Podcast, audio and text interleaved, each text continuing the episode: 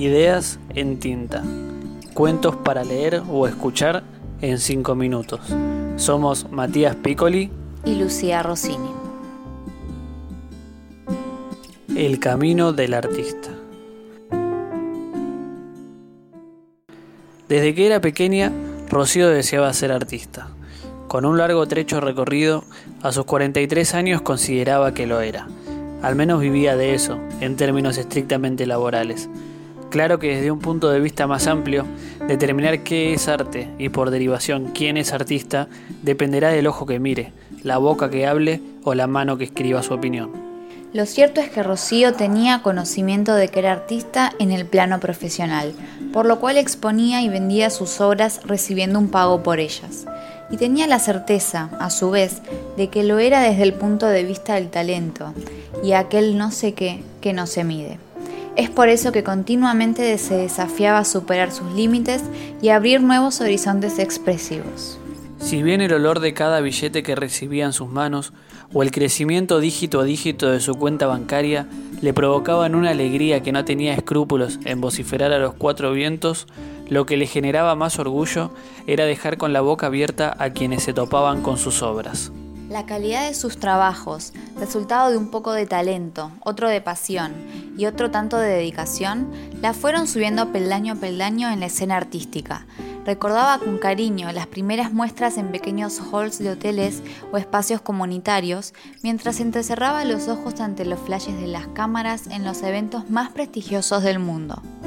Ella sabía que lo que le había llevado hasta allí y lo que le permitiría arribar a lugares cada vez más encumbrados debía correr continuamente los límites de lo posible. El arte es experimentación, le habían dicho alguna vez de niña, una idea que se le hizo mandato y llevaba siempre sus pinceles. Como ella se consideraba artista, como tenía la certeza de que lo era, experimentaba. Cuando era más joven, allá por sus 20, probaba cosas sencillas, dibujar en un parque en lugar de la comodidad de su estudio o en algún paisaje natural durante sus vacaciones fueron las primeras experiencias. Lógicamente, los trabajos resultantes fueron acordes a su nivel en ese momento, lo cual no era para nada despreciable, aunque sabía que no estaba tomando riesgos.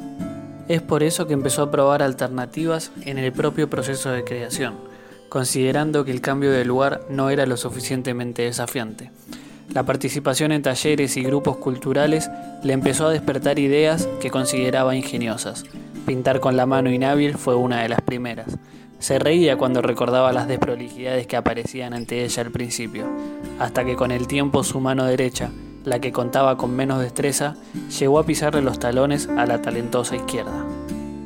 Trabajar con los ojos cerrados fue otra de las iniciativas que tomó. Lo que le llamaba la atención era la sensación positiva que generaban esos proyectos en galerías y exposiciones varias, lo cual no hacía más que avivar el fuego de la creatividad. Una técnica experimental daba lugar a una obra. La presentación de la misma provocaba una inmediata venta y aquella generaba, además de jugoso dinero en efectivo, el impulso a seguir produciendo. Los límites se iban corriendo a medida que pasaban los años, y Rocío le tomaba el gusto de experimentar. Antes de llegar a los 30 ya había probado pintar en una montaña rusa, entrenando a fuerza de hierros el pulso de sus dedos. No pasó mucho tiempo hasta que aquello no le fue suficiente y cambió el juego de un parque de atracciones por una montaña real. El rapel le tenía un ojo sobre las piedras y el otro sobre el papel. Así como lo hacía su capacidad, también las ganancias por su trabajo crecían a gran velocidad. El crecimiento en los números y el renombre alcanzado en la escena social y artística dejaban como única opción mejorar. Era necesario dar pasos más grandes en su arte. Los límites de lo posible deberían ser, creía Rocío, ilimitados. El día que cumplió 35, sintió que era el indicado para una nueva instancia. Miles de veces había repetido, para explicar qué le generaba el arte, que era algo que le corría por las venas. Entonces ¿por qué no hacer el camino inverso e ir de las venas al arte? Además de los materiales de trabajo de siempre, tan solo necesitó un cuchillo medianamente afilado y su brazo izquierdo. El resto fue historia. Los médicos llegaron al filo de la hemorragia y aquella obra se transformó en miles de dólares. Durante dos años la convencieron de abandonar ideas descabelladas, pero pasado ese lapso volvió al ruedo. Lo cual significó experiencias como pintar acostada sobre las vías del tren urbano, que pasó sobre ella cada una hora, o arcarse hasta el punto de quedar en un limbo entre la vida y la muerte y dejar fluir el arte en ese trance de asfixia. Rocío estaba entusiasmada con la posibilidad de seguir explorando y los empresarios del arte se frotaban las manos ante cada nueva creación. El renombre del artista se había extendido incluso por fuera de los ambientes culturales y solía ser material de estudio en algunas clases universitarias. No obstante, la dicha del momento para Rocío jamás era suficiente. Decidida a seguir escalando los límites, con 43 años en sus espaldas, consideró una mañana que el siguiente paso era pintar en el aire, en caída libre.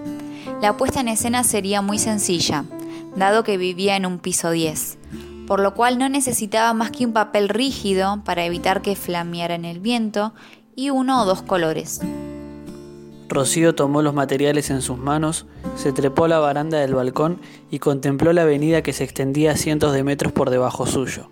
Los vehículos y las personas se veían apenas como hormigas, pero ella no los observaba.